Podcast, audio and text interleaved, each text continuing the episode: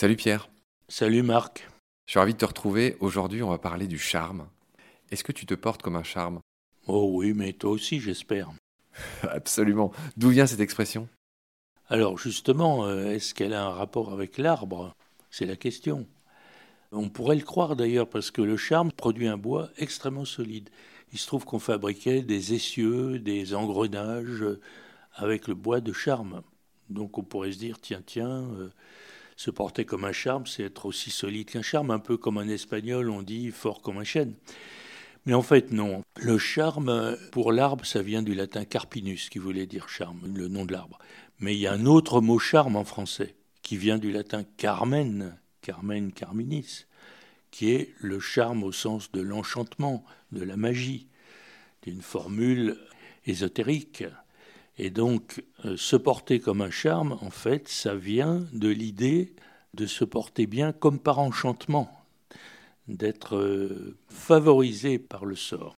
Et ça n'a aucun rapport avec l'arbre.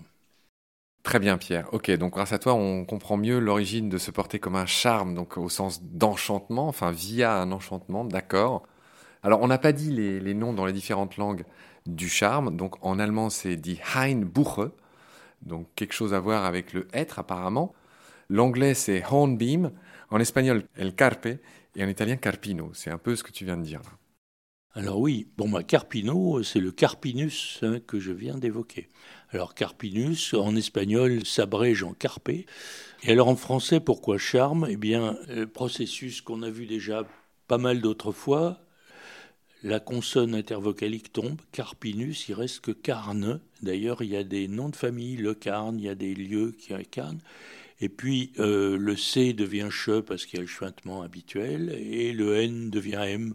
Peut-être qu'on a voulu s'écarter du mot carnet, la chair, tout ça. Bon, bref, c'est charme. Maintenant, l'anglais, hornbeam. Alors, beam, aujourd'hui en anglais, beam, ça veut dire une poutre. Hein. Mais initialement, c'était l'arbre, comme Baum en allemand.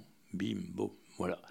Donc en réalité, hornbeam, c'est un arbre. Horn, corne, pourquoi cornes Les feuilles de charme sont caractérisées par leur denture.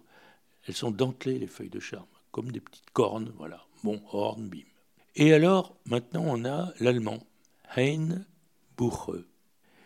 Alors, Buche, c'est le être. Hein, ça veut dire euh, une haie, un buisson, un bosquet. Bon. Donc, le charme, ça ressemblerait à un être, mais plutôt pour des petits bosquets, comme une charmille par exemple. On a le mot charmille qui indique ça. Alors justement, tu viens d'expliquer d'où vient l'anglais hornbeam, d'accord, on a compris qu'il y a une histoire de dents.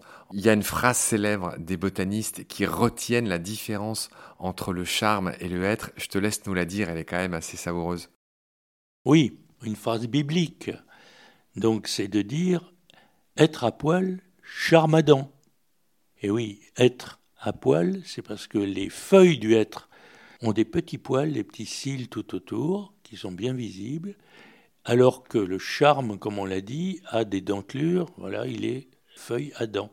Donc être à poil, charme à dents. Donc être à poil et charme à dents. Voilà. C'est ce qui sert à retenir, enfin c'est un moyen mnémotechnique pour différencier l'un de l'autre, hein. les feuilles dentelées du charme versus les feuilles ben, non dentelées avec des petits poils à la place du être. Voilà. Alors c'est pas d'aujourd'hui hein, qu'on peut rapprocher le être et le charme, car finalement Théophraste déjà, donc troisième siècle avant Jésus-Christ, nous dit que le charme c'est un arbre de la nature du être, à la fois pour la croissance et pour l'écorce. Donc euh, cette ressemblance était déjà connue. Était déjà connue. Dans l'Antiquité. Voilà. Sur ces bonnes paroles, Pierre, s'achève cet épisode. J'aurai le plaisir de te retrouver très vite pour la suite. D'ici là, prends soin de toi. Salut. Salut Marc.